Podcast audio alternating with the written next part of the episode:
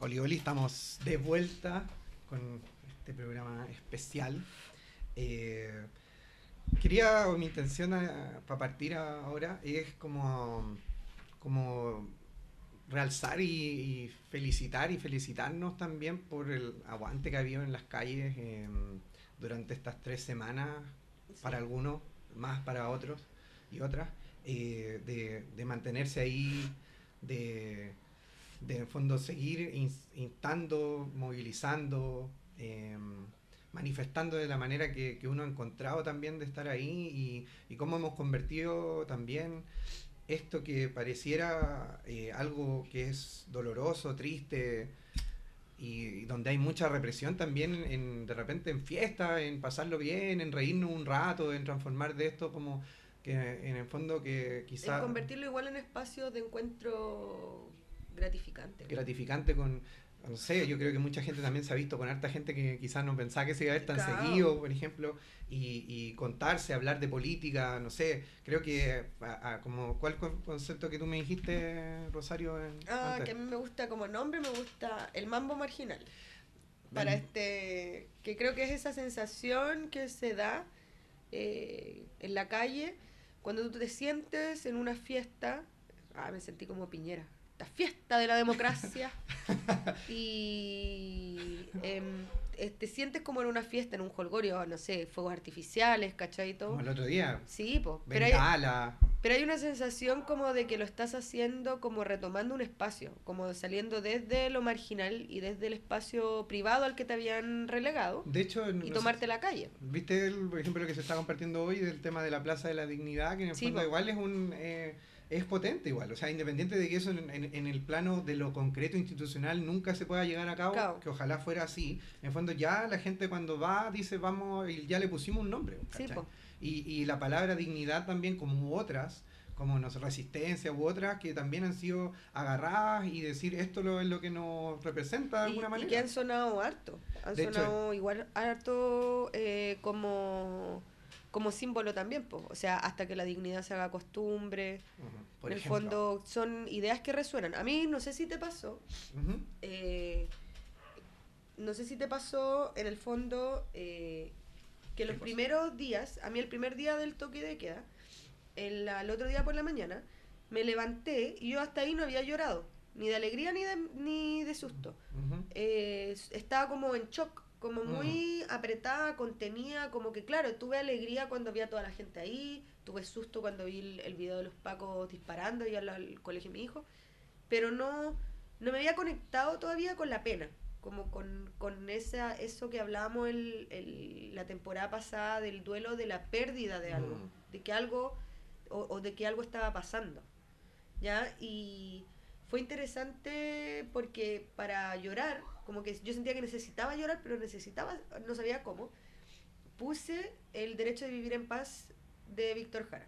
Yo hubo un tiempo de mi vida que escuché mucho Víctor Jara y ya los últimos años estaba explorando otras cosas, qué sé yo. y, pero me pasó que no sé de dónde me resurgió, o sea, como de qué inconsciente colectivo agarré eso, porque lo puse, lo escuché, lloré, todo muy emocionada, abro mi Instagram y acaba de subir una amiga un video cantando el derecho de vivir en paz con su hija.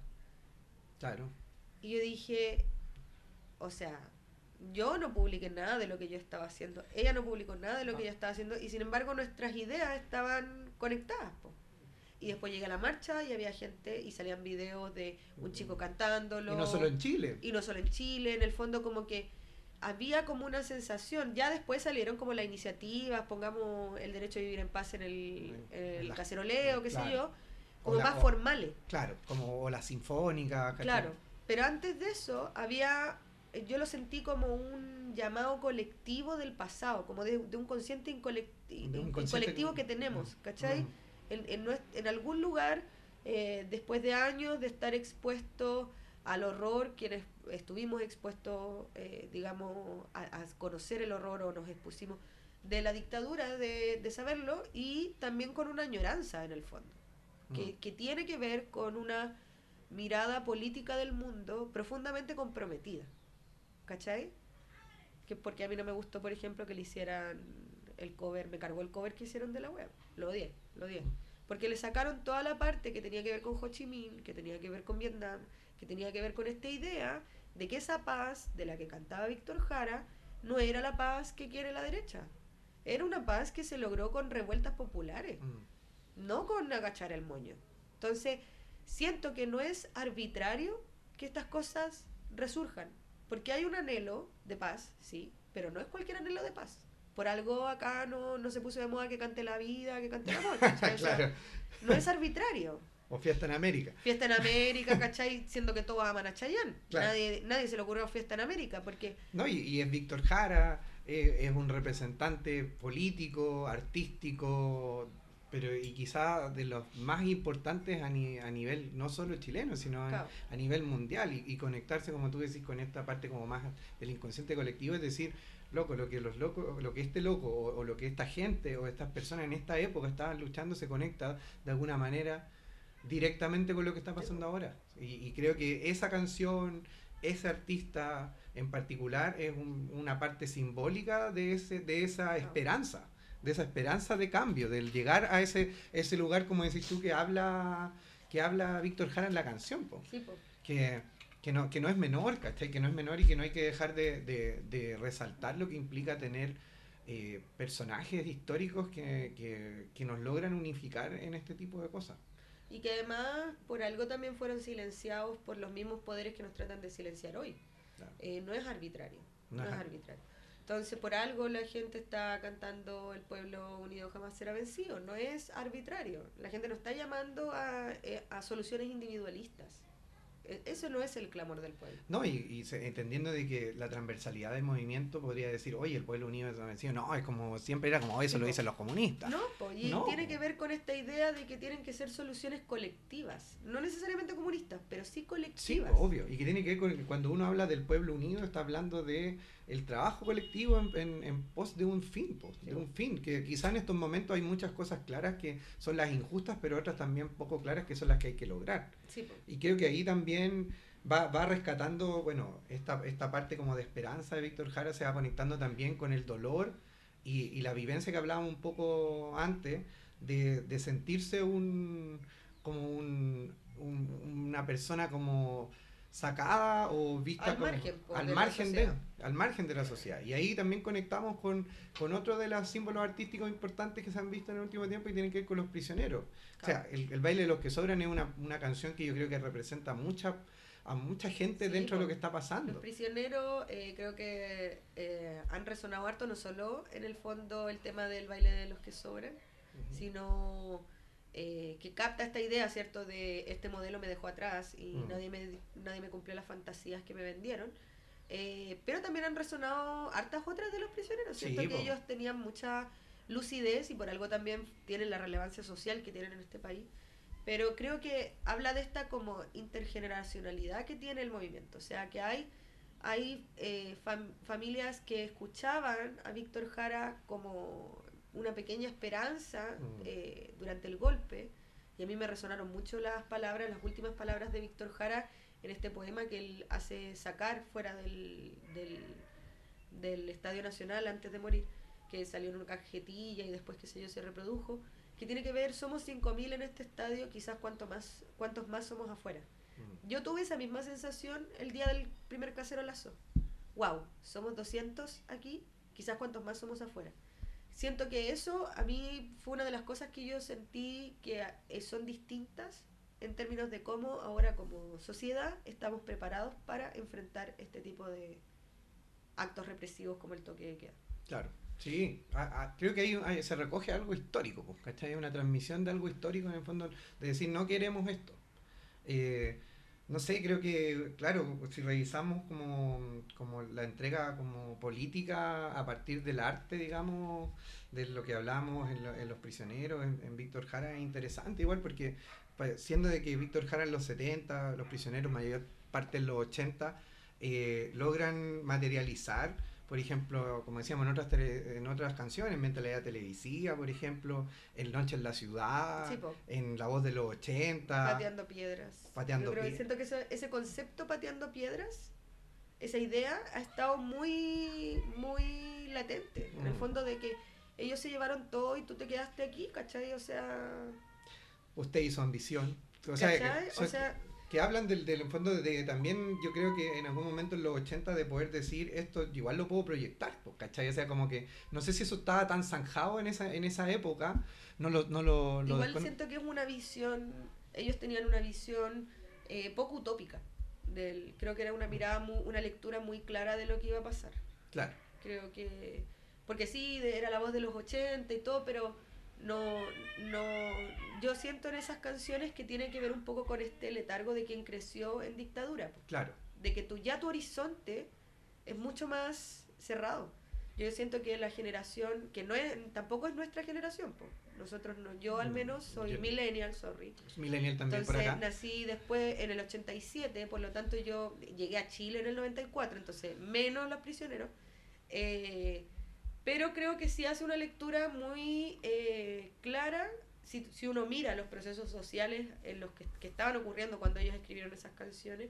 Es una lectura de lo que nosotros hoy, mirando hacia el pasado, podemos darnos cuenta. Que se, que se cumplió. Y que se cumplió. Po. Y que se cumplió y que lamentablemente en ese sentido lo hemos sufrido. Creo que también otra lectura también interesante, importante, que se da también históricamente es la que tiene la, la Gladys Marín durante los, durante los 90. O sea, hay por ahí están las entrevistas eh, donde ella habla sobre cómo, cómo el sistema eh, está dejando fuera a las personas, cuando habla de la Teletón también, o sea, problemáticas que en el fondo estamos hablando de hace 20, 30, 40 años, habían personas bastante lúcidas diciéndonos igual. Sí, pues, en el fondo esto está, no está bien, no está andando bien y a mí me, ha hecho muy feliz eh, como este nuevo enamoramiento de Chile con Gladys Marín, o en este movimiento, no digo que todo el mundo, pero sí cada vez veo más eh, compartir sus palabras, porque eran acertadas, o sea, hay una intervención de ella hablando de cómo la política partidista, incluyendo su propio partido, solo lograba representar a una minúscula proporción de la, de la realidad. Entonces, que cómo iban a hacer una constitución en este tiempo, me imagino en la discusión previa a lo que hizo Lagos, pero eh, en el fondo cómo iban a de nuevo escribirse una constitución entre cuatro paredes, o sea, ya cuatro paredes con más participantes y esos participantes elegidos, comillas, democráticamente, porque también hay que entrar a, discutir si ellos fueron escogidos bajo un sistema binominal implantado en dictadura, qué tan democrático y representativo puede ser eso a la hora de hacer una nueva constitución. Y claro, y la legitimidad es un tema que obviamente está en discusión por algo ni siquiera tocaron ese sistema y no se vino a reformar después. Entonces, ¿qué es lo que, qué es lo que eh, en el fondo queda? Ella, en el fondo, tan vilipendiada además por los medios, históricamente, eh, muy tratada como se trata a las mujeres cuando tienen caracteres, eh, un carácter fuerte, cuando hablan, cuando ocupan el espacio público, o sea, era loca, era marimacha, era, o sea, y ella dando cara, digamos, eh, junto con otra figura que habíamos conversado antes también, como el MBL, claro. que haciendo esta misma, una, como una revolución dentro de la misma revolución. Yo creo que ella, ellos tenían claro de la deuda que tenía la izquierda, por ejemplo, con las mujeres, la izquierda con eh, la diversidad sexual. Sí, pues de hecho, para la gente que no conoce mucho la historia de, de Pedro Lemebel, eh, eh, obviamente era súper resistido por la por el lado eh, izquierdo, digamos, de ese entonces, y, y también ahí Gladys Marín jugó un rol para, importante poder validar, digamos, la posición y cómo las diversidades en la sociedad eh, pueden incluirse en la discusión, que yo creo que también tiene que ver con este concepto de los que sobran o que en el fondo son todos los marginados de la democracia, todos los marginados de la normalización de la, de la sociedad, donde, donde no hay cabida, pues, ¿cachai? Donde... Y, que, y que no es solo la gente de la extrema pobreza, porque en algún momento se, o sea, se transmitió que aquí había como un sector pequeño que estaba muy empobrecido y había una, eh, pero que en general éramos todos clase media. O sea, Piñera dijo que era clase media, por favor. Imagínate. O sea, y claro, y las formas de medición que se han hecho sirven a eso. O sea, el, la Fundación Sol, la pueden buscar, siempre tiene hartas imágenes sobre esto, eh, muy claras. Y una de las, de las que aparecían ahí eh, tenía que ver con que una persona que gana 700 mil pesos, que paga su universidad y se queda y paga una carrera universitaria de 300 mil pesos, entra según eh, la CACEN en el 10% de los ricos, junto con Piñera junto con Luxic. Entonces, ¿qué manera de medir mm. es esa que te presenta esta, esta idea de que esta persona que porque gana un poco más de lo mínimo, ya es como, loco, ya la tenía hecha, o sea, de que te quejáis. Es lo que hablábamos más, o sea, antes, en el fondo que tiene que ver con esto, cómo te adormecen, sí. dándote una posición eh, social. Como una idea de éxito. De, una idea de éxito, pues totalmente infundada, totalmente infundada. Otro de las la imágenes que es interesante como se va, como decíamos, esta como cruce intergeneracional de imágenes que se van dando desde las distintas épocas. Vamos nosotros vamos a hablar un, un, par, quizás un, número, pero son más. Pero también, por ejemplo, el simbolismo que ha tomado el negro Matapacos como símbolo, en el fondo, de todo el movimiento básicamente. O sea, y no solamente en Chile, sino que... Hacia afuera. Sino hacia afuera. Bueno, y la evasión. Y la evasión en sí mismo. Conecta una generación de estudiantes que es, no sé, la nuestra, que hasta el 2011, eh, y las protestas, el, Matapaco murió en, el 2017, me parece. Estamos en 2019, sí, 2017. Pero ciertamente mucho más predominante durante las movilizaciones del 2011-2012 pese a que siguieron habiendo movilizaciones estudiantiles todos los años hasta hoy en día. Claro. El, en la CONES, en la página no sé si es de la CONES o de la ACE, ahora ya no me acuerdo tanta información. Pero está el, el documental también del... Hay, hay un, un video pequeño que habla de la postura histórica de los estudiantes eh, respecto a la sociedad. Y te muestra cómo desde el 2011 parten ellos eh, hablando, pero digamos desde el 2006 ya se estaban instalando muchas de estas cosas. Eh, cómo fue avanzando y conecta una generación que es de quienes vivieron esas movilizaciones del 2011 y luego se adormecieron quizás, ¿cachai? Y luego eh, entramos a trabajar, eh, nos volvimos padres de, madres de familia, qué sé yo, y vienen estas generaciones nuevas a recordártelo. Entonces creo que el, cruce ese de la imagen que llegó a Nueva York, que es el perrito saltando, el torniquete, es, una, una, interpretación o no, no es una interpretación, es como O sea, es como ese encuentro entre mm. dos generaciones y dos formas de ver las cosas. Claro, justamente. Y siento que ha sido bonito esa, esa conversación que como, el, como movimiento ha tenido con eh, sus padres, con las madres, y bueno, y enfrentado también a eso, porque también llega el momento en que mucha gente, no fue mi caso, porque yo vengo de una familia de izquierda, por lo tanto... Mm nosotros estábamos todos muy unidos en esta situación, yo estoy muy contenida, muy acompañada, pero sí familia, gente que viene de familia, ah. o que viene de familias directamente facha y que en el fondo tienen que escuchar cosas sumamente violentas en su día a día, que yo no sé cómo lo aguantan. Yo el otro día no, no recuerdo si leí esto por Twitter o lo escuché en alguna conversación. Bueno, ahora tengo Twitter porque sirve, parece, para esta situación.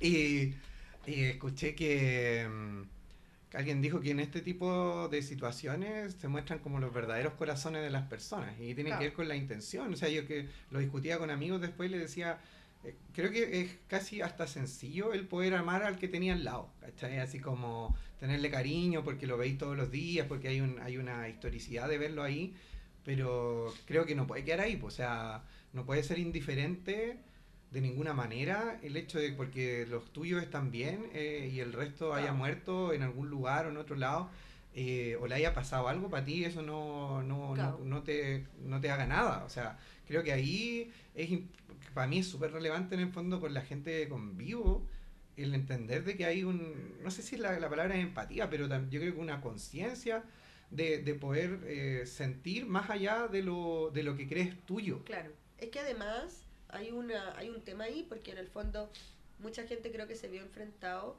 a lo que, no sé, cualquiera que milite en algo se ha enfrentado antes, y que es que es muy difícil relacionarte y tenerle cariño a alguien que no quiere lo mejor para ti, literalmente. Claro, por ejemplo. O sea, no sé, ser la hija de un hombre muy machista, profundamente doloroso, porque en el fondo, imagínate, es alguien que cuando, o que te dice que si te violan fue tu culpa, es alguien que es profundamente violento contigo, porque su forma de pensar te ha deshumanizado. Entonces, siento que igual es cuático, a mí no me ha pasado porque en general no tengo familiares fachos y no tengo eh, amigas, amistades fachas.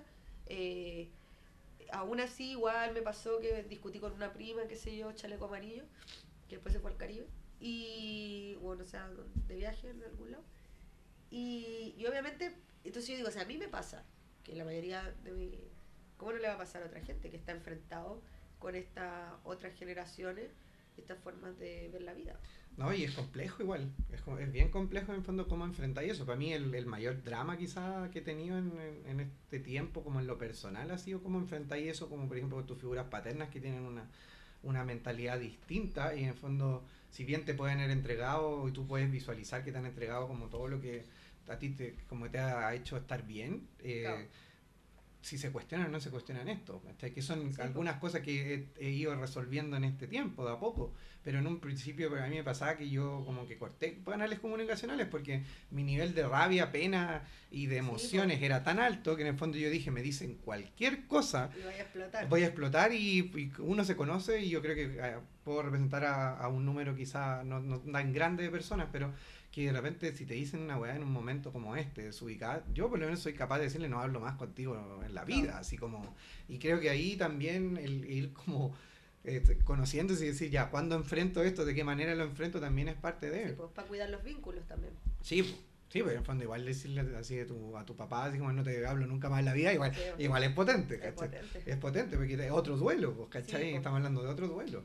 Y, em, y creo que, claro, ahí el tema de, lo que veníamos, teníamos preparado también con el tema del autocuidado, o sea, cómo vemos los vínculos, creo que por lo menos para mí fue fundamental, sobre todo cuando, eh, cuando fue el toque de queda, eh, esos días, el, yo me quedé, creo que todos los días, si no fue un día que no, eh, me quedé en casas de amistades, porque yo vivo solo y, igual es heavy, yo, yo me pensaba un poco y decía, llego acá y me voy a quedar solo, así como, como que no, no lo podía soportar ni en la idea.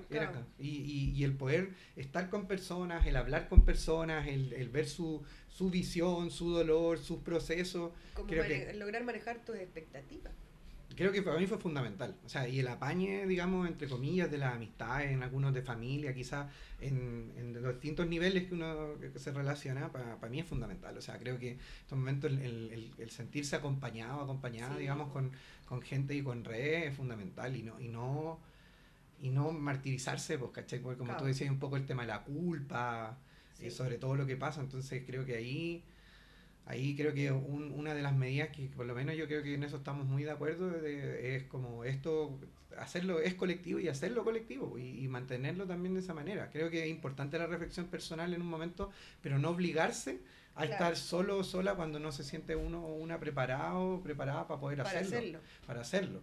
Y las conversaciones y etcétera. Eh, no sé si queréis comentar un poco más sobre eso. No, pero respecto sobre el autocuidado con las amistades, a mí la verdad ha sido un, un bálsamo también tener amigas, porque hay cosas que converso con mis amigas que no puedo conversar con mi familia, porque, no sé, tampoco quiero preocuparlos si es que mm. estuve metida en una wea media peligrosa, qué sé yo. Que nosotros igual en mi familia como que hablamos bien, todas esas cosas también porque creo que es un mecanismo de seguridad. O sea, es mm. importante igual que la gente sepa eh, dónde te estás moviendo, qué sé yo. Pero ha sido súper bueno hablar con amigas y poder también como sacar algunos miedos de ellas, míos. En el fondo como retroalimentarnos un poco y darnos un cierto juicio de realidad, ¿cachai? Mm. Y una sensación de no estar lidiando con esto completamente en la soledad. Sí, creo que Creo que eso, es una de las medidas de cuidado. Creo que también, como hablábamos hace un rato, también el tema de las redes sociales, el no exponerse eh, y bombardearse a sí mismo y a sí misma de información, información sobre todo porque hay información que obviamente es más fuerte que otra y que hay que sentirse preparado para poder verla y procesarla, porque yo creo que los primeros días el bombardeo era tan, tan, tan intenso que no había momento para poder eh, procesar emocionalmente lo, que te estaba pasando. lo que te estaba pasando. Entonces, creo que si en algún momento uno se ve sobrepasado emocionalmente, pucha, limitar un poco el acceso a las redes, o sea, como auto, auto... O sea, uno debería tener por lo menos dos horas al día en las que no se conecta a redes sociales, que es muy difícil. Y, y bueno, también dentro de la martirización, por ejemplo, a mí me pasaba que los primeros días decía, como tú dices, el tema de la comedia, así como cómo me voy a ir a reír, ¿cachai? ¿Cómo me voy a hacer? Y que creo que igual eh, eh, el pasar del tiempo tiene que ver con pucha, igual hay que tener actividades que te, que te, saquen, un te, saquen un ratito, verse una película, salir a dar una vuelta en algún lugar, o no sé, ¿cachai? que no sea Plaza Italia, Que no sea Plaza Italia, claro. Plaza de la Dignidad en este momento. Ir a, eh, ir a un cerro. Claro, o sea, lo que esté dentro de las posibilidades que, tenemos, sobre todo que también hay actividades gratuitas, teatro, por ejemplo, ayer en, en mi barrio hubo una obra de teatro gratuita, La Raja, ¿cachai? Claro. Eh, exhiben películas también. En Recoleta, los comediantes en marcha eh, juntaron las tiqueteras de comedia, por ejemplo, a varios comediantes, hicieron un show gratuito de muchas horas con comediantes de, de muy buena categoría y eh, eso te, en el fondo, son espacios que yo quiero, yo creo que hay que aprovechar sin olvidar eh, todo lo demás. En el fondo, sí. No es desconectarse totalmente. porque en el fondo también es reconocer los límites de lo que uno puede hacer. No sé, de repente me dicen, me llega un mensaje de, no, es que hay un chico que está herido y qué sé yo. Y yo no tengo los medios para ahora dejar a mi hijo e ir a buscarlo y hacerme cargo de esa situación, pues, ¿cachai? No, pues yo tengo que saber que esa persona tiene que llamar al Instituto Nacional de Derechos Humanos para que se apersonen ahí. De hecho... Entonces, siento que igual tiene que ver con reconocer en el fondo que no te sirve de nada estarte bombardeando de, y estar todo el tiempo conectado si no todo lo puedes controlar. No, y, y ser consciente de los límites a los cuales puedes llegar en términos emocionales, psicológicos y físicos. La semana pasada participé en una jornada de, de autocuidado que le pusieron ahí en la, o en la parte donde le hicieron la salud mental es combativa, y em, donde habían eh, alumnos y eh, alumnas, digamos, estudiantes que están en la parte de los primeros auxilios en, las marchas y algunos contaban que habían estado todos los días, pues. Y se quedaban hasta muy tarde, entonces... Eh, igual, o sea, obviamente el, valor de esa ayuda es impresionante. O sea, yo, por ejemplo, ver a estudiantes que yo le he hecho clase ahí y saludarnos en la marcha es una weá gratificante de, de, uno al otro lado y lo encuentro la raja, así el compromiso y todo. Pero lo que se hablaba ahí era como, pero no podéis estar todos los días, ¿cachai? O sea, el, cuerpo, el cuerpo se cansa, ¿cachai? El cuerpo necesita dormir, necesita descansar. Y creo que algo que nos ha mostrado el movimiento en, esto, en esta semana es que hay de cuando uno sale, por ejemplo, de la, de la primera línea, entra uno o dos más, cuando tú vas caminando hacia la marcha, van algunos de vuelta, otros de ida, cuando se va uno de, la, de los primeros auxilios, entra otro más, y que creo que ahí es importante, o sea, yo en un primer momento que les decía también, pues ocho días seguidos yendo caminando a, la, a las manifestaciones te terminan cansando. Y, y, creo que el, el movimiento se, mantiene y se va a mantener, no porque uno se termine matando, digamos, y que tiene que ver con la salud mental, que es otra de las deudas que también obviamente están ahí. Y creo que la salud mental también es algo importante a tener en consideración como lo, lo físico, y lo alimentario y el sueño. Y sí, pues si por ejemplo había un cartel que decía... Eh, eh, no les gustó no, no, invertir en salud mental, ahora estamos todos descompensados. y, y, claro, y, tiene que ver con eso, con en el fondo, eh, bueno, no solo invertir en salud mental, eso no hubiese resuelto el problema, pero sí tiene que ver con que este estallido y la gente está con tanta rabia y con tanta energía y con tantas ganas porque está muy cagada. O sea, yo conozco mucha gente que estaba full en la depresión y esto les dio una esperanza de vivir. Y quizás no salieron a la calle porque igual tienen ansiedad social y no pueden salir. Pero sí le dio una pequeña esperanza de que este mundo de mierda sea un poco mejor, ¿cachai? No, y de hecho, yo te lo, te lo, se lo decía off the record un poco a la, a la Rosario, como que hay muchas personas, y yo me incluyo ahí, de que esto también te permite conectar con sentidos de vida. O sea, yo me veo en, en los espacios en los que hemos, bueno, con la Rosario compartimos lugares de trabajo, y en los otros espacios que he estado solo, yo veo el sentido de que como de alguna forma como mi profesión o como las cosas que yo sé se orientaban a, a cuestionar estas mismas cosas que están ahora. Entonces, si a mí me preguntan, y por eso es el tema del, del, mambo, tiene que ver también con que todo lo que ha pasado también te genera una parte de felicidad también, por decir, así como el, el, viernes cuando estaba en la calle en ese primer día, yo decía, oye, van, así como... Oye, Así no como puedo que creerlo. no puedo creerlo, pero a la vez lo creo, ¿cachai? Pero, pero como que estaba emocionado como con, con, la gente, como podías conectar con la gente y te miraba ya a la cara y, y, te, y te podías reír y corría y bueno, y la hacía y toda.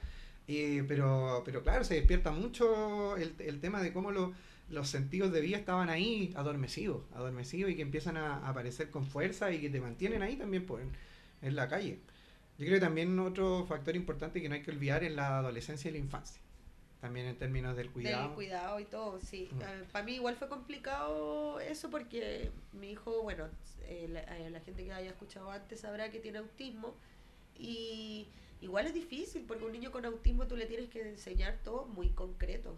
Y, y yo al hablarle en concreto eh, también me daba cuenta de lo terrible que era. O sea, yo tenía dos opciones, o esconderle y que él no entendiera y se, y se descompensara porque, no sé, no estaba yendo al colegio o porque iba al camino a la casa del papá y tiraron una lacrimógena al lado del auto y que se descompensara con ese no saber qué pasa y tratar también de explicarlo en algo muy concreto y resultaba súper terrible. O sea, para él el primer día que vio a los militares en la calle, que los vimos eh, cerca del donde estábamos comiendo, qué sé yo, eh, los, los, estábamos mirando detrás de una pared con un hoyito, él decía, quiero ir a hablarle, quiero ir a hablarles, quiero ir a hablarles, quiero ir a saludarlo. Y yo decía, hijo, si a ellos no se les debe saludar porque no son personas buenas, no te van a contestar, no, no, no te van a entender tampoco. Claro, no te van a entender, no están ni ahí contigo, qué sé yo. Y el Diego me decía, no, yo tengo que ir, tengo que ir, tengo que ir. Y después ya se sintió atrapado entre, o sea, estar en el local con las puertas cerradas y un hoyo y, y los militares afuera le estaba completamente descompensado. Entonces pidió salir. Le dije, ya, vamos, vamos caminando. Igual había harta gente afuera eh, y salimos y él se me suelta de la mano y se le acerca a uno de los militares que estaba ahí con el fusil en la mano, un fusil grande. Y le dice, señor militar, eh, deje de asustar a la gente. Deje de asustar a la gente, le decía, váyase, váyase, no mate más a la gente, deje de asustar a la gente. Y súper eh, como firme, ¿cachai?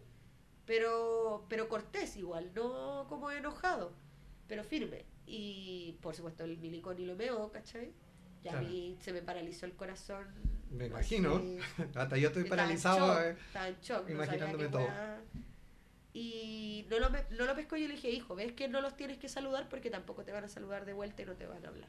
Si lo agarren y nos pusimos detrás donde estaba toda la gente ahí, eh, porque en esto estábamos como adelante de donde estaba toda la gente. Y, y de ahí la gente empezó a gritarles fuera, fuera, y empezamos nosotros también a gritarle, fuera, váyanse.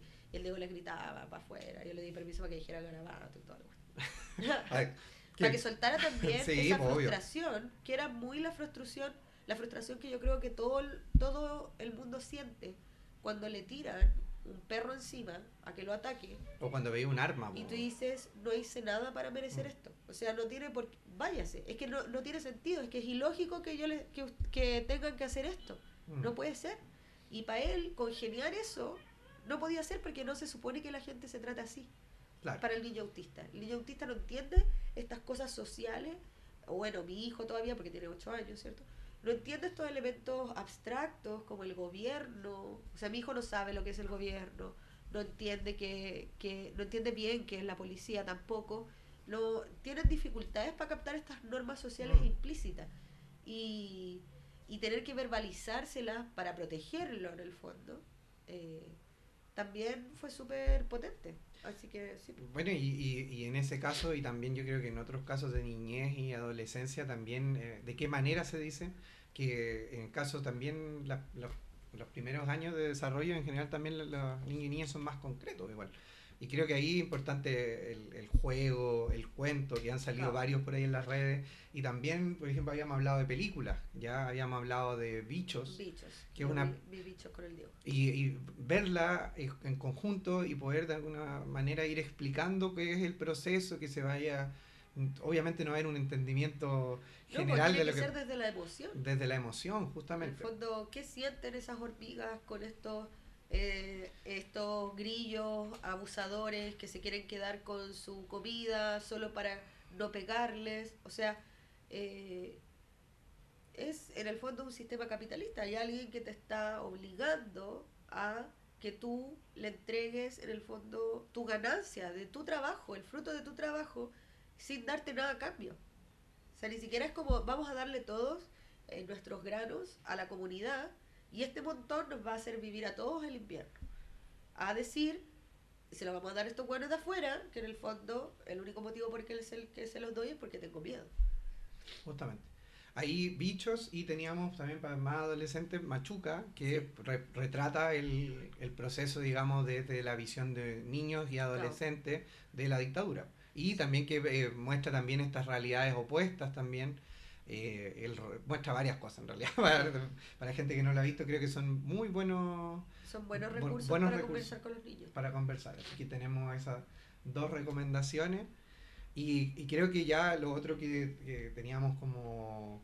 y que creo que tiene que ver con esto de cómo hemos analizado y hemos visto también cómo se ha ido dando este proceso, es el sentir de que han habido logros. Ya han habido logros. Que se está avanzando. Y que se está avanzando. Y, y, que esos logros son, aunque la televisión o el gobierno trate de, de mostrarlos de la manera más conveniente posible, eh, yo creo que la gran mayoría de la población sabe que no responden, digamos, a, la lectura oficial.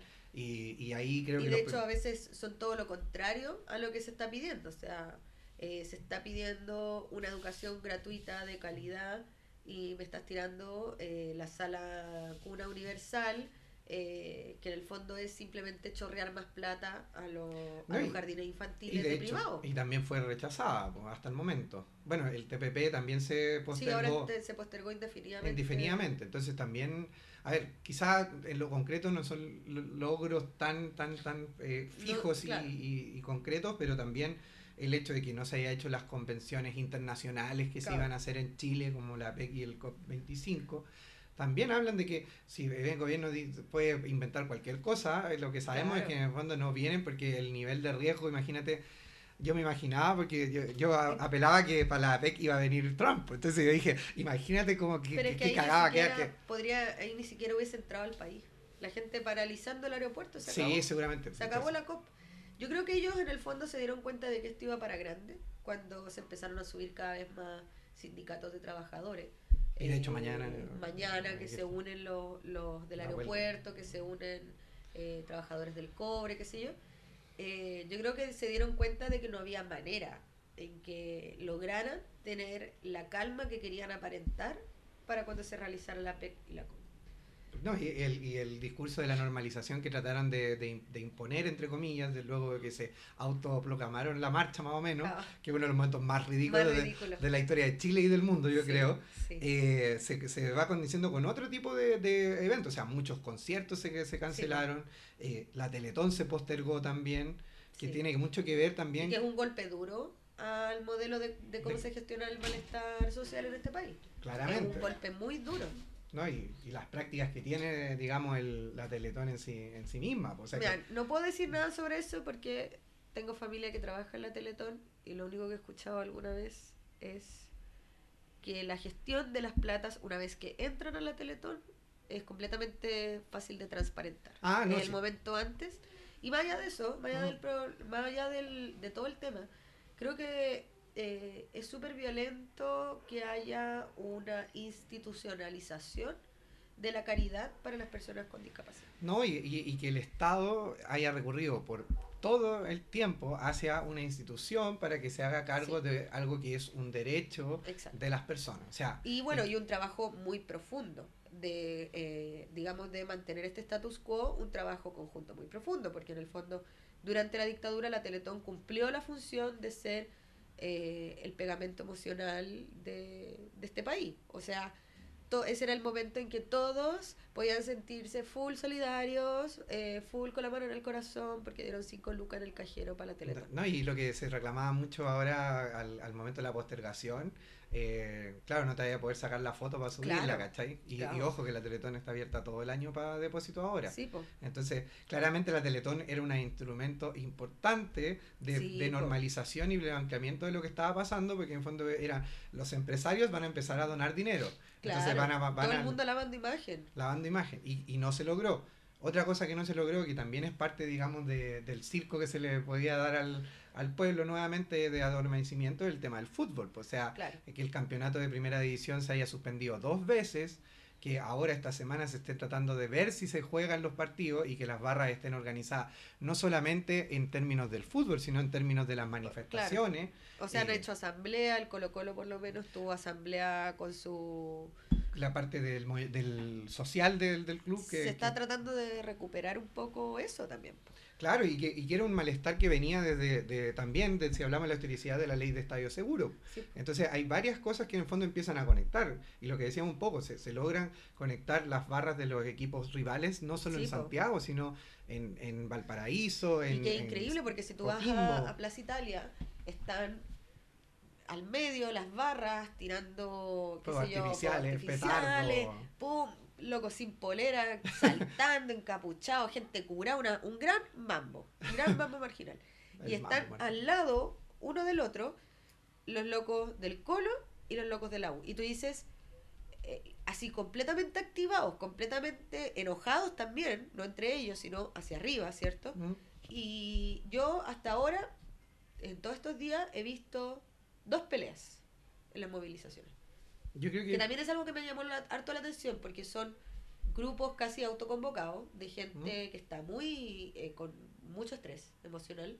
Daría para que más gente se, se agarrara a combo. Pero hasta ahora yo así como directo he visto dos. Yo creo que vi una. vi una y, y, en muchos días. Y creo que también era uno de los temores que tenía de que en el fondo pasara y que, y que no ha pasado y que no pase. pues lo vemos ahí también tener como el auto. Estar eh, eh, y estar con los grupos y cohesionar, digamos, el discurso, porque si no, obviamente, conflictos internos no, no van a llegar a nada, sobre todo en, algo que es tan como. Eh, como espontáneo en, entre comillas de, de organización. Bueno, y ahí lo que nos enteramos hace poco, ahora que estábamos grabando, de que pues, se suspendió el fútbol infantil y joven hasta febrero. O sea, imagínate. En fondo, ya hay una, una lectura de, de, la Asociación Nacional de Fútbol, que es un organismo que obviamente trabaja para intereses políticos y económicos, de decir no podemos hacerla, ¿cachai? Entonces, creo que ahí hay.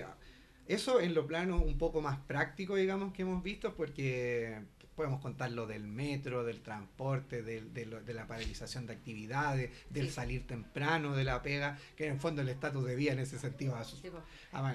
Mira, yo no sé si le ha mejorado todo el mundo, pero hay mucha gente que sí. Hay mucha gente que salir más temprano le significa llegar con luz a su casa, le significa ver a sus hijos, incluso sin la locomoción rápida. ¿Cachai? De hecho, ayer en el cabildo del, del barrio donde vivo yo, eh, se había hablado anteriormente con, con, niños y niñas de ahí del barrio y una de las principales eh, preocupaciones que tenían era que ellos veían que pasaban muy poco tiempo con sus papás y mamás.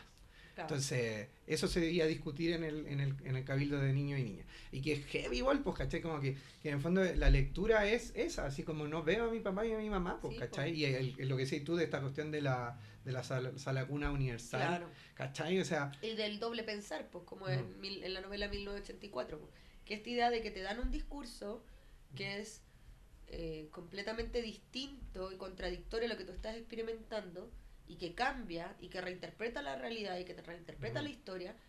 O sea, Piñera diciendo que él trabajó por el no. ¿What?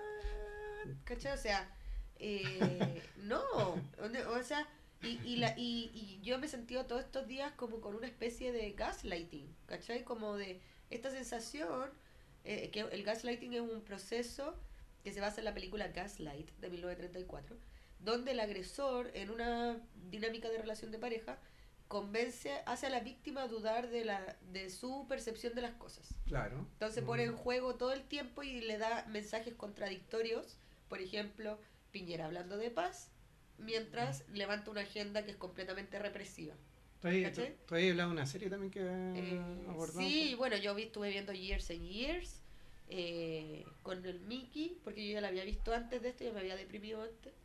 Y cuando la vi antes me deprimió mucho, porque vi, digamos, el despeñadero para el que íbamos, que creo que todavía estamos a tiempo de frenarlo. No sé si globalmente, ¿cierto? Pues, pues, digamos que esto no solamente está pasando Nosotros estamos ahora con muchas expectativas del futuro y quizá mañana Trump eh, no se arregla con el chino y le manda un cohete nuclear y hasta ahí llegamos todos, por una noche, ¿cachai? O sea, se acabó. estamos sometidos a las potencias extranjeras. Sí, claramente. Pero sí hablaba un poco de la fragilidad de las instituciones y de cómo de repente pequeñas cosas podían tirar abajo todo un sistema. Entonces, de verdad se las recomiendo, me parece que es muy interesante. Y habla también de cómo la, cómo la tecnología influye en esto. Mm bastante relevante. Es muy, claro, muy Black Mirror, terror psicológico, pero desde el realismo, no, no es para nada bueno, y esta cuestión también de la identificación, un poco media como del síndrome de Estocolmo en, algunas personas que nosotros hemos, que se dice como coloquialmente, por ejemplo, el facho pobre. Claro, el chaleco amarillo. El chaleco amarillo. Y creo también que uno lo puede ver como medio en sátira y un poco también de la manera seria que se tiene que ver en el documental de Aguilar Pinochet también. Ah, claro. Ahí tenemos otra mirada también hacia... Y que ahí es súper triste porque en el fondo, ¿qué es lo que pasa? Hay gente que nunca ha tenido carabineros cerca. No existen los carabineros. Claro. Básicamente viven en poblaciones dominadas por los narcos, ¿cierto? Para quienes carabineros es además un ente de peligro, no es que me vienen a ayudar los carabineros, es que vienen a dar palo y tomar detenidos. Bueno, creo que eso ya es la visión que casi ya todos tenemos. Pero, que mucha, pero es que mucha mm. gente decía, ah, Paco Julio están en Plaza Italia, váyanse a las poblas, váyanse a las poblas, y es como, no, ¿cachai? O sea, porque el Paco allá tampoco es el amigo, ¿cachai? Y nunca lo ha sido. Y nunca lo ha sido ni lo va a hacer, ¿cachai? Entonces, eh, ¿de qué estaba hablando? no, estábamos hablando del tema de, de, la identificación, digamos, con el opresor. Y, ah, claro. Entonces, tienes estas personas que, por ejemplo, sus casas efectivamente puede que sí hayan sido atacadas, ¿cachai? En saqueos. Porque en el fondo no es como que estamos todos en el movimiento social y se pone una pausa a los procesos sociales paralelos que ya se habían eh, desencantado. O sea, siguen habiendo personas con eh, desviación delictual, siguen habiendo personas que roban, siguen, habiendo, femicidas. claro, sigue, el machismo sigue imperando. no es como que se puso una pausa y ahora todo lo que pasa es responsabilidad del movimiento. No es responsabilidad del movimiento, por ejemplo, que se metan a saquear a las, a las poblaciones eh, pobres. No. Porque en el fondo no es que el movimiento incita a eso, de hecho ninguna de las llamadas es a saquear, es a ocupar los espacios. y, pero los saqueos a las grandes empresas surgen de esta necesidad de recuperar lo robado y a la gente pobre existen porque siempre han existido los huevos domésticos. No, y aparte que en el fondo... No es una nueva. Y que no, no, no es eh, menos importante en mencionar y, a ver, de alguna forma plantear de que esa esa mirada individualista eh, es mucho más profunda y violenta en algunos espacios sociales donde no tienes eh, eh, subsanadas, ni siquiera tienes una posibilidad de llegar a una educación de tipo básica, ni tener servicios con lugares donde ni siquiera hay servicios básicos cerca, donde ni siquiera también hay acceso a, cosas que para muchos y muchas de nosotros son básicos como el internet, como, no sé, el transporte muchas veces. Entonces, eh, como entender de que e, esa violencia es estructural y que también es responsabilidad no solo de los de arriba, sino que también de la sociedad en sí misma. Y que creo que ahí, y lo habíamos hablado, yo creo que tiene que ver con salud mental, con educación, con discapacidad y con muchas otras cosas, con formas de violencia, y que también tenía, lo estamos viendo un poco en el tema de, de esta, la película que estuvo en boga y que se, se, se dijo mucho que podía haber propiciado muchas cosas de revuelta que el Joker que salió hace poco. Claro donde se, se ve en el bueno, y que se ve la influencia del Joker, porque para empezar, toda marcha ahora tiene su Joker, pues no, no, no puede faltar, De, mira, yo... El cosplay, no, no, no, falla el cosplay de, del Joker. Del Joker. No, no falla. yo me acuerdo que la fui a ver, eh, no, yo ni me acuerdo con quién fue a verla, pero, ah, con una amiga. Y estaba en el cine, y en un momento estaba viendo la película y decía, oye, ya analizaba cosas de la película, la fotografía, la música, ya, etcétera. Y en algún momento como que dije, ¿qué mierda hago sentado en el cine? Así como que en un momento, esto fue un miércoles o jueves antes del 18 de octubre, y yo di, y me fui para la casa así como, bueno, ¿qué mierda hago eh, sentado en el cine si debería estar en la calle? y, como que pasaron dos días y estaba en la calle, y estaba en la calle y en el fondo no necesariamente habían jokers en cosplay, pero sentía que el malestar estaba ahí. o sea, que además yo creo que puso de una manera muy gráfica eh, cómo es que la gente se quiebra. Po. Yo, por ejemplo, eh, lo comparaba con Dietland, que es una serie que es muy desconocida, no está en ningún lado, pero la encuentra, y si la encontramos, la, la, los links. Y se llama Dietland. Y es una, es una mujer que parte siendo, eh, no, no de identificándose como feminista, pero sí siendo muy crítica de la sociedad en general pero siendo obesa y con una obsesión, o no una obsesión, uno lo ve como una obsesión, pero con un deseo de eh, llegar a ser delgado. ¿ya? Entonces, tienen las amigas feministas que le dicen cómo vas a bajar de peso si tú eres hermosa y la, otra día dice, ya, yo soy hermosa, pero en el fondo no, no para ahí la cosa. O sea, igual no encuentro ropa, igual tengo que usar dos asientos en el metro, ¿cachai? O sea, hay aspectos mm. materiales que van más allá de lo linda que yo me encuentro, no que pone un torniquete, ¿cachai? Claro. Eh, bueno, y la cosa es que eh, Dietland lo que muestra es el camino de cómo ella llega a radicalizarse completamente. ¿ya? Mm. Eh, el proceso de... ¿Cómo es que ella se radicaliza? Porque ella parte desde una, desde una mirada incluso resistente al feminismo y a estos grupos organizados. Y empieza a acercarse. Bueno, y hay entre medio asesinatos, ¿cierto? Misterio y qué sé yo. Obviamente, como toda serie. y todo. Y tiene una sola temporada, se la recomiendo mucho. Y creo que ah, el Joker, creo que esta serie, muestra mucho cómo cada granito de arena se va juntando hasta que en algún momento se te desborda. Po. sea, yo digo, en algún momento tú tienes que acumular suficiente rabia. Yo mm. conozco gente que, no sé, son educadoras de párvulo, que llevan 20 años trabajando en la institución, son directoras de un centro y ganan mejor, o sea, y ganan menos de lo que ganaba yo al primer año de salir de psicología. Claro. ¿Cachai? Que no es el caso de todos los psicólogos. Pero digamos que tampoco es la regla que no sea así. Por el otro Pero, claro. Entonces yo decía, y ella es de derecha, ¿cachai? Ella defiende todo este discurso y, del exitismo y que si tú te esfuerzas, va. Y yo digo, ella trabaja más que la cresta. Loco, vivía en Cerro Navia, trabajáis en el centro, viajáis una hora y media para allá, una hora y media de vuelta, trabajáis 45 horas a la semana, te sacáis la mierda, soportáis 40 cabros chicos, y tú me decís que tú no valís un sueldo que te permita, bueno, arreglar tu casa, irte a vivir sola, no tener que vivir con tus papás. O optar a tener una pensión. Optar a tener una pensión en algún momento. o sea, ella, el, el, eh, el abuelo del Vicky trabajó toda su vida como conserje en un lugar, le dio su vida a un, a un lugar, a un mismo edificio. Y se, y se jubiló con una pensión de mierda, ¿cachai?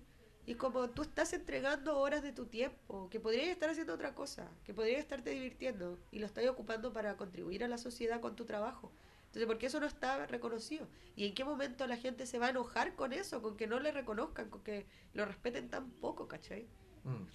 ¿En qué momento ese malestar se va a sentir? Y creo que tiene que ver con el proceso de colectivización, digamos, del malestar, y que es uno de los que habíamos hablado como logros también importantes, de empezar a conversar con la gente de política, de empezar a reunirse en espacios que son territoriales, eh, porque están cerca también, como como eh, los cabildos, las la asambleas, que en el fondo permiten eh, que las personas salgan un poco de, de, su encierro y, y, podáis decir, chucha, en verdad parece que no, no estaba visualizando esto, que en verdad estoy ganando poco para lo que hago y no tengo tampoco una visión de futuro tampoco, eh, a partir de eso.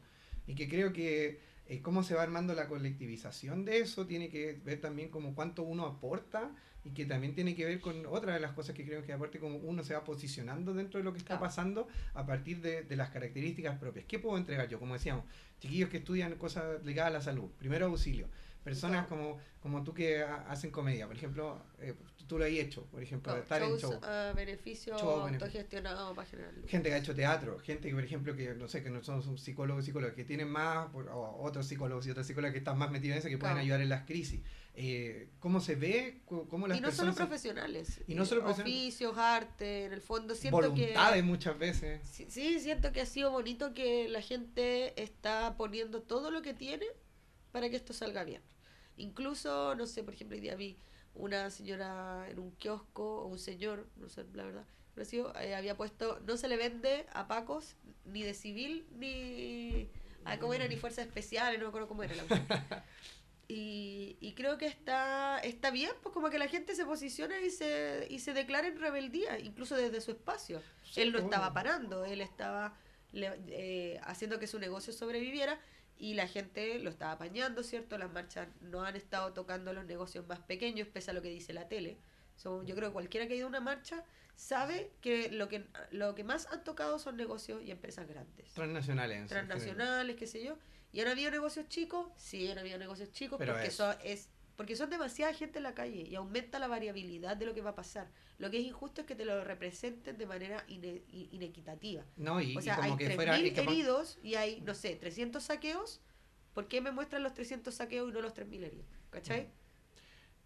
Creo que ahí, bueno, también como para entender, y creo que es importante como la discusión que se está dando ahora en términos de lo que es eh, eh, esperar, ojalá llegar a un plebiscito de una nueva constitución, ya que se ofreció un congreso eh, constituyente, cómo entender también cómo llegamos acá y que está representado yo creo de una buena forma y en un documental que es bien corto encuentro yo que dura poquitito igual el de los Chicago Boys donde cómo va este proceso de adoctrinamiento digamos que se le hace a las personas que empiezan que vuelven a Chile a implementar un modelo que no sabían si ni siquiera iba a funcionar, pues, ¿cachai? O sea, como, vamos ahí, probemos acá en Chile, ya que lo... porque era además lo que les convenía implementar, pues. Claro, y para ellos y para las potencias extranjeras interesadas en eso. Bueno, y aparte que venía de Estados Unidos, que había financiado el golpe de Estado, ah. entonces como con el vamos a decir el silencio, no, digamos, por la complicidad de los militares que tratan de, separar eso, que de hecho en el documental se muestra donde los militares dicen, nosotros no nos metíamos en lo económico y, lo, y los civiles, entre comillas, decían, es que yo no sabía porque yo estaba en lo económico, no vi si habían violaciones a los derechos humanos. Entonces todo el mundo se hizo el huevo. Todos estaban metidos en su oficina trabajando. ¿qué es lo que están haciendo ahora?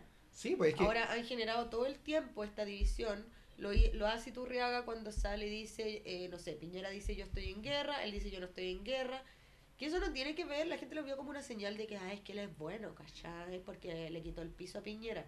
Tiene que ver con que ahora cada institución está rascando con las uñas su imagen. Claro. Porque ellos son los que más cagados están de que aquí se haga una asamblea constituyente, porque lo primero que se va a ir son los beneficios que instalaron con muerte. Claro. o sea, a nadie que no le estén apuntando con un fusil metafóricamente, va a decir, ay, sí, me encanta que los militares reciban un millón de pensión y nosotros tengamos una pensión básica de 80 o 100 lucas. Me encanta, porque es que se lo merecen. Claro, sobre todo después lo que, lo que han hecho. ¿Cachai? Todo lo que han robado, mm. los procesos que instalaron eh, eh, para poder seguirse enriqueciendo esos hueones. No, y, Mi sueño mojado es que agarren todo y se vayan del país. Ya, llévense todo lo que robaron. Chao, no lo devuelvan. ¿Por qué no se van? Sí, pues para ellos esa weá. Váyanse para la mierda. la chucha. Y sale la rabia, ¿no? creo que también otro recurso que, que para mí es fundamental. Yo creo de, dentro de lo que hemos presentado a lo largo, digamos, de este, de este especial, es como para entender cómo funciona la, la sociedad en un sistema neoliberal, no solo en Chile, sino yo creo que en todos lados eh, el, el, mundo feliz, un mundo feliz, así como el tema del consumo, el tema del adormecimiento de la población. El, mundo feliz que es eh, el libro de ah. Futuro Distópico de Aldous Huxley, y que, está basado en el placer. Claro, que es una lectura y que, en el fondo también hay un, hay un corto de Steve Hutz que, que está ahí en YouTube de una ratita, que no me acuerdo cómo se llama, pero donde también la ratita va pasando de distintos tipos de consumo y va adormecido toda, toda su, su historia. Eh, y creo que también es, lo que nos, hemos dado cuenta, del salir del adormecimiento que nos, que nos tenían, o que nos teníamos también de alguna manera. Eh, creo que también otro, otro recurso que nos permite también entender cómo se, pues, cómo se está dando acá en Chile y que tiene que ver con lo que hablábamos al principio, que tiene que ver como cuando se pierde la credibilidad política y la credibilidad de los medios. Pues, cuando, cuando estos poderes del Estado eh, ya son cuestionados hasta lo máximo. Pues, o sea, el poder ejecutivo, la, el judicial, a partir de esta justicia de clase, en el fondo, donde un profesor por un torniquete es juzgado por una ley de seguridad del Estado, mientras un milico violador. pena perpetua, eh, y el violador confeso de la Serena, eh, firma Paco, no sé con qué quedó, yo solo sé que salió con libertad condicional, creo una wea así. que cuando no estoy, ha sido tanta información que perdón si he dicho imprecisiones. No, y, y también el ver los casos como Catrillanca y podemos ver como toda esta donde el, sistema judicial, el ejecutivo, digamos, este cuarto poder que viene a ser, digamos, el la prensa. La prensa se ve cuestionada y ya no se les cree, porque hay mucha gente que ya hace rato, pero ahora ya se ha hecho mucho más potente en no creerlo. Y de hecho, y ahí el otro día cuando fue 5 de noviembre, y yo soy fanático de V for Vendetta, eh, la vi nuevamente y me fijé mucho en esa parte donde en algún momento la gente ya deja de creer lo que estaba pasando en la televisión y en los diarios. Pues. Claro. Y, toma esta, y que creo que es súper representativo dentro de esta película, donde este simbolismo de este, de este personaje se, se ve como una persona, pero representa como el malestar y la necesidad de de, de, rebeldía, de sublevación, de rebelión, de justicia de toda la población, y que adopta adopta una forma, pero es el simbolismo de la idea, el de la idea de, poder querer, cambiar. Y que creo que ahí se, se plantea de una manera súper, súper interesante, pese a ser una película de Hollywood. Bueno, en realidad es basada en un cómic. Y, basada en la historia de, Guy Fawkes, que es un, un, personaje histórico que trató de atentar, digamos, contra el Congreso inglés por temas religiosos y políticos. Eh, pero también creo que permite ver cómo en Chile se ha reflejado eso. Ya los medios, eh, digamos, de comunicación formales o ya han perdido su peso y creo que es fundamental. Ojalá que en algún momento se logre tener medios que puedan transmitir la realidad tal cual se vive. O sea, yo creo que todavía los tenemos, o sea, ya los tenemos. El tema es, por ejemplo, el medio escrito está ya casi de salida, ya va, va a morir. Eh, hay que pensar hoy en día la televisión como televisión digital y la pero hay cosas que sí eh, yo creo que es importante tratar de recuperar pero que es muy difícil yo diría prácticamente imposible eh, que tiene que ver con la televisión creo que la televisión va a morir porque como decía Durruti eh, la burguesía va a destruir el, el planeta antes de entregárnoslo ellos prefieren que se acabe todo prefieren quemar todo antes de ceder un poquito de su poder porque tienen mucho miedo. Porque si hay algo que son los fachos, eh, miedosos, son unos cagones. Bueno, por algo el viejo culiado eh, de que disparó en Reñaca, salió armado, ¿cachai? Para ir a enfrentarse aquí a un montón de gente haciendo el que va y la pasa. Claro. O sea, ubícate. O, tomando completamente cobarde, ¿cachai? Porque no sé, porque se le hizo, se le hizo irse a tirar a los combos, pues necesitaba tener la supremacía. Entonces, eh, no sé, yo quiero que se, se vayan con toda su plata si en todo lo que se han robado, todo lo que tienen ya en, en sus paraíso. liquiden todos sus intereses, todas sus weas y se vayan, se vayan. ¿Dónde tiene un paraíso fiscal eh, Cast, en Panamá? Que se vaya para Panamá. ¿Dónde esté en el otro weón? Váyanse, lejos. Con su plata, no me importa que no la devuelvan, pero déjenos tranquilos. Así es, queda harto todavía, hay harto que luchar, hay harto que dar en la calle, hay harto que dar en los espacios comunes, hay harto que, que, seguir haciendo. Eh, bueno, este, este especial tenía que ver también con tratar de, no sé, seguir contando la historia que estamos viviendo, tratar de agarrarnos de los elementos que vienen de atrás, de tratar de también nosotros desahogarnos, de ser una forma de desahogo, para el resto. Espero que a la gente que le guste también que le sirva, que le sirva y, si lo, y, lo transmita también a otras personas, que es también uno de los objetivos del programa. Yo me eh, mantengo optimista respecto a esta situación. Creo que vamos a lograr llegar a la Asamblea Constituyente. Creo que no va a cumplir con todo lo que pensamos que va a cumplir porque claramente seguimos en el fondo enfrentándonos con fuerzas bien importantes. entre todas las variables. Sentido, en todo sentido. Eh, pero creo que ya en, en esa nueva constitución vamos a poder amarrar un piso desde el cual partir luchando cosas más específicas que no se resuelven. Una vez en una película escuché de que igual las revoluciones, las revueltas se basan en la esperanza, pero yo también creo que aparte de la esperanza, la convicción de creer que somos capaces de poder transformar nuestra realidad, nuestro cotidiano y el funcionamiento de la sociedad. Me, adhiero también, eh, creo que tengo una visión optimista de lo que podemos hacer, cómo, veo a la gente, cómo converso. No sé si quieres... Eh, no. Palabras al cierre, yo solamente eh, agradecer a la Rosario por este proyecto que hemos armamos juntos y que nos ha mantenido, digamos, eh, trabajando en estos últimos años. No puedo, no, cumplió, un año. Claro, y, ha sido la raja, en verdad. O sea, yo no, tengo más palabras que agradecimiento, ha sido la raja, me da pena, obvio. Pero creo que también es parte de los ciclos de la vida, eh, como las mismas crisis, como lo que está pasando y todo. Y creo que tú también estás ahí en todos tus proyectos y dale, dale con eso, que te va a ir la raja. Y yo sé que la Rosario va a estar invitada igual en algún programa después. Claro, siempre puedo volver. Siempre puedes volver, es tu casa. Tú la, armaste, ahora que yo como administrando administrador, administrador de la casa. Así que bueno, espero de que lo que se vengan adelante también eh, siga la misma línea y seguir trabajando. Así que Rosario, gracias infinitas por haber hecho de este espacio lo que es y lo que ha sido y lo que va a seguir siendo. Qué Gracias, amiguito, a ti por también compartir conmigo, crear este espacio. Creo que ha sido muy bonito para ambos. Eh, y también igual agradecer a la gente que nos escucha. Obviamente. Que me escuchó estos capítulos.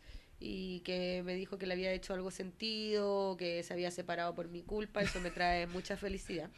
Y, y que, bueno, eso, pues creo que va a seguir este camino y va a seguir explorando otras cosas y creo que va a ser eh, eh, definitivamente muy interesante de escuchar. Bueno, gracias a toda la gente que nos ha escuchado, como dice la Rosario. Nos vamos a seguir escuchando, atenta a lo que vamos a poniendo en las redes. en las redes, porque vamos a estar activas y activas, yo creo, en este tiempo igual, después de ya haber sopesado lo que ha pasado un poco. Creo que ya somos un canal también que de información que puede servir importante para la reflexión. Y nada, pues se vienen, se vienen nuevas cosas y también hay que tomarlo con ese mismo optimismo que hablábamos de lo que se viene en movilizaciones. Así que bueno, vamos, ¿qué, tema, ¿qué, tema te gustaría tirar como para... sigan, a la, sigan a las redes de Quinta Patacho. Perdón, estoy súper enferma, tengo fiebre. Sí. Eh, haciendo el último programa. Estoy hecha con eh, Sí, mucha entrega. Pero eh, sigan las redes de, sociales de Quinta Pata Show en Facebook y en Instagram y en YouTube están los videos y en Spotify. Sí, para que puedan escuchar ahí en los programas. Y bueno, temas para recomendar, quizá, no sé si tú quieres terminar con alguno. Yo, de los que también han sonado harto en, en este último tiempo en la movilización, eh, eh, la de Ana Tijoux, eh, ah, claro. maravillosa la Ana Tijoux también, ahí Cacerolazo que también sacó también. Cacerolazo, bueno, eh, La Bala creo que ya ha sido una de las voces de nuestra generación eh, y con un espacio muy ganado a punta de harto trabajo, harto sacrificio y mucha responsabilidad política. Ella se mudó hace poco a Francia, tengo entendido, y ahí y allá estaba en los medios hablando con una claridad eh, increíble que ya uno quisiera sobre lo que estaba pasando acá, visibilizando y creo que sí, me gusta. Gracias Ana también que nos la habíamos emocionado en, en, los símbolos de, los símbolos de... lucha, pero sí, estás ahí, Ana, estás, acá, estás acá. Eh, no sé, ¿te queréis decir un tema? Yo me eh, no, está bien, me parece. Y, el otro que podría ser shock o podría ser, digamos ahí, eh, ¿por qué no se van? ¿Por qué no se van del país también? Ese también es otro, pero... Eh, no sé, mira, creo que eh, cualquiera de la mm. Anita eh, mm. lo vamos a conversar en off y la vamos a tirar como sorpresa. Pero, ya, pero, ya, sabemos que para allá va y que hay... Para allá va cualquier cosa. Creo que la artista que he escuchado más en, estos momentos. Como que antes de ir a las marchas, como que me motiva. Sí. N, N, N.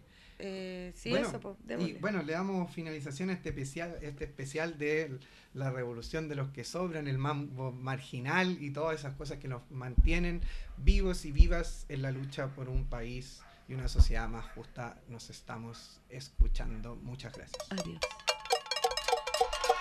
En 200 metros, gira a la derecha y corre con Chetumare que vienen los pacos. Cacerolazo, cacerolazo, cacerolazo, cacerolazo, cacerolazo, cacerolazo, casi, casi, casi. Quema, despierta, renuncia, Piñera. Por la alameda, nuestra la moneda. Cuchara de palo frente a tus balazos y el toque de queda. Cacerolazo no son 30 pesos, son 30 años la constitución y los perdonas. Con puño y cuchara frente al aparato y a todo el estado. Cacerolazo, que escucha vecino, aumenta a la vecina y a la barricada de gasolina. Con tapa con olla frente a los payasos llegó la revuelta y el. Cacerolazo, cacerolazo,